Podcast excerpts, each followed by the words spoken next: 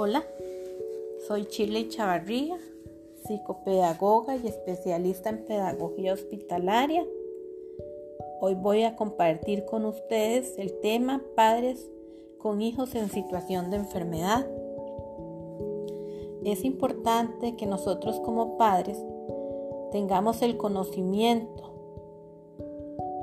y conozcamos el grado de comprensión que tiene un niño de su enfermedad, ya que son factores que pueden influir sobre el estado emocional y sobre la capacidad que tiene el niño para enfrentarse a la enfermedad. Es importante como padres saber cómo nuestro hijo conceptualiza la enfermedad según la etapa evolutiva en la que se encuentra. Esto nos va a ayudar a darnos información que puede ser empleada para reducir los miedos y los temores de los niños y así lograr una mejor adaptación a la situación de enfermedad por parte de nuestros hijos. Los niños entienden la enfermedad de un modo muy diferente a como la entendemos nosotros los adultos. Recordemos que a los niños los caracteriza una gran imaginación y ellos están sujetos a falsas interpretaciones de las palabras y de los conceptos de los cuales nosotros como padres les conversamos.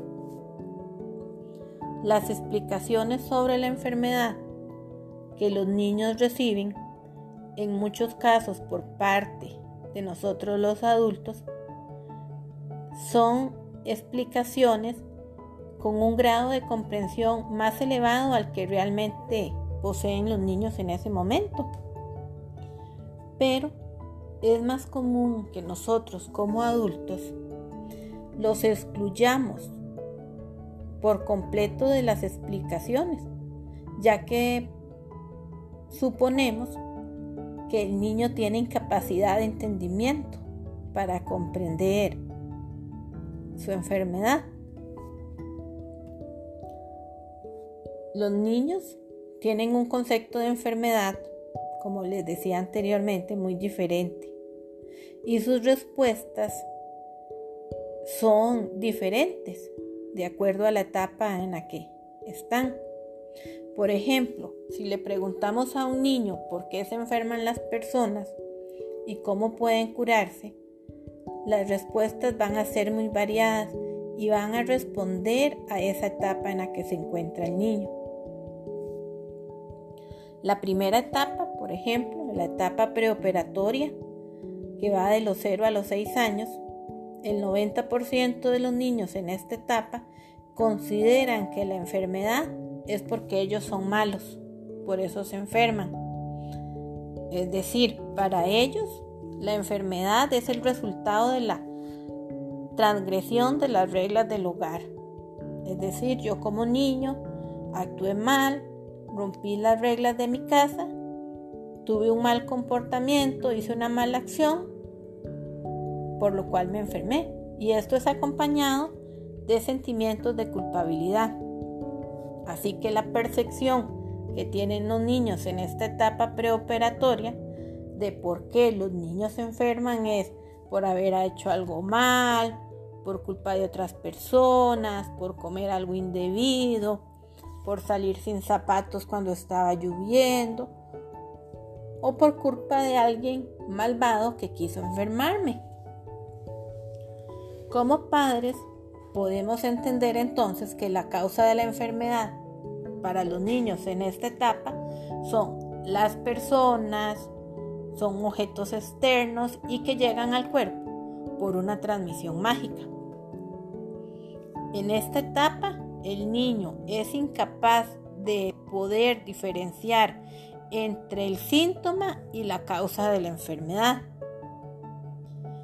De igual modo, a esta edad los niños valoran el tratamiento médico que reciben para su enfermedad como un castigo ya que esta etapa en la que el niño le atribuye el origen de la enfermedad a la desobediencia, hace que cuando un niño ingresa al hospital, la relacione con un castigo por parte de sus padres. La segunda etapa, la etapa de operaciones concretas, que va de los 7 años a los 10 años, el desarrollo más importante durante esta etapa es la diferenciación que ya puede hacer el niño entre uno mismo, entre el mundo y los otros. Los niños en esta etapa son capaces ya de captar distintas dimensiones de una misma situación y pueden comprender un fenómeno desde múltiples perspectivas al ir comprendiendo que la conducta no es la causa de la enfermedad y que esta no es un castigo ante un mal comportamiento. Así va desapareciendo ese complejo de culpabilidad que tenían en la etapa anterior. Asimismo, el niño entiende ya que el tratamiento médico colabora positivamente en la curación de la enfermedad en esta etapa, la causa de la enfermedad se atribuye más bien al contacto con objetos, con personas, a acciones externas que son malas o dañinas para el cuerpo. A diferencia de la otra etapa, en esta etapa hay contacto con los actores externos que son dañinos para el cuerpo, contacto que no se da en la etapa anterior. La enfermedad se localiza en el interior del cuerpo, aunque la causa última siga siendo externa. Esta causa externa actúa sobre el cuerpo a través de procesos de interiorización, como pueden ser la respiración o la inhalación, y así comienza una comprensión por parte del niño de la acción de los gérmenes sobre el organismo. En la tercera etapa, la etapa de operaciones formales, que va de los 11 años en adelante, se caracteriza en el niño por el pensamiento abstracto y la capacidad de generalizar. La enfermedad, a partir de esta etapa, es consecuencia de la interacción entre agentes externos y procesos internos. Aquí ya hay una gran diferencia. Se comprende que son variados los orígenes de la enfermedad y se entiende esta más bien como un resultado de un proceso. Poco a poco el adulto añade las explicaciones de causas psicológicas, es decir, los factores emocionales lo que representa una comprensión y un conocimiento maduro de la enfermedad ya por parte del niño.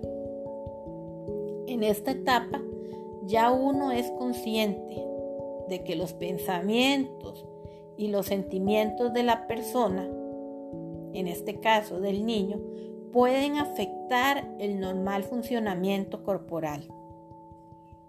En este sentido, las medicinas se consideran necesarias, pero no suficientes para luchar contra la enfermedad. Es aquí donde los padres tenemos la obligación de ayudar a los hijos a manejar el hecho de que están enfermos, a cómo superar esta situación de enfermedad. En algunas familias, muchos padres me han comentado que sus hijos han aprendido que estar enfermo es una manera de escapar de algo poco placentero, o más bien una oportunidad para tener un trato especial por parte del niño. Entonces ellos dicen que están enfermos, que les duele la cabeza, que se sienten mal. Y esto lo aprovechan en muchas ocasiones para no ir a las escuelas. Si este es el caso suyo, hable con su hijo, permítale espacios para que hable de lo que sucede, de lo que no le gusta, lo que le gustaría hacer. Por otro lado, aliente a sus hijos a decir cómo se sienten y cómo sus sentimientos pueden afectar eh, lo que están viviendo.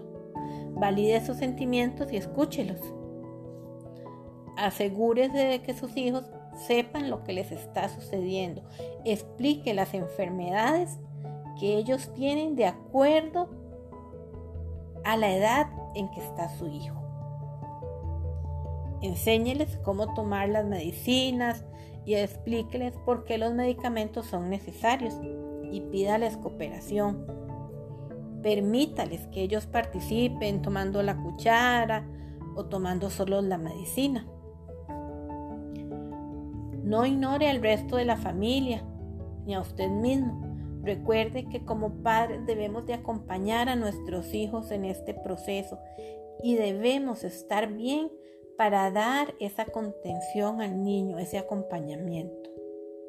Sea honesto con todos los miembros de la familia sobre la enfermedad y lo que usted siente como padre. Enséñele a sus hijos desde pequeños a conocer sus cuerpos y sus organismos para que cuando estén enfermos puedan expresar todo lo que sienten. Ponga atención a su actitud ante la enfermedad, ya que usted podría estar predisponiendo la forma en que trata usted a sus hijos y la forma en que ellos se sienten ante la situación de enfermedad. No le enseñe a sus hijos que existe una pastilla para todo.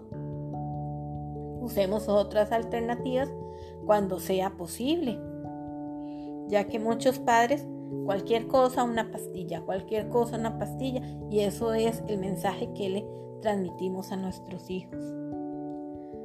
No le diga a sus hijos que se van a enfermar si no usan el abrigo, si no comen, ya que esto más bien los va a estar programando para que se enfermen.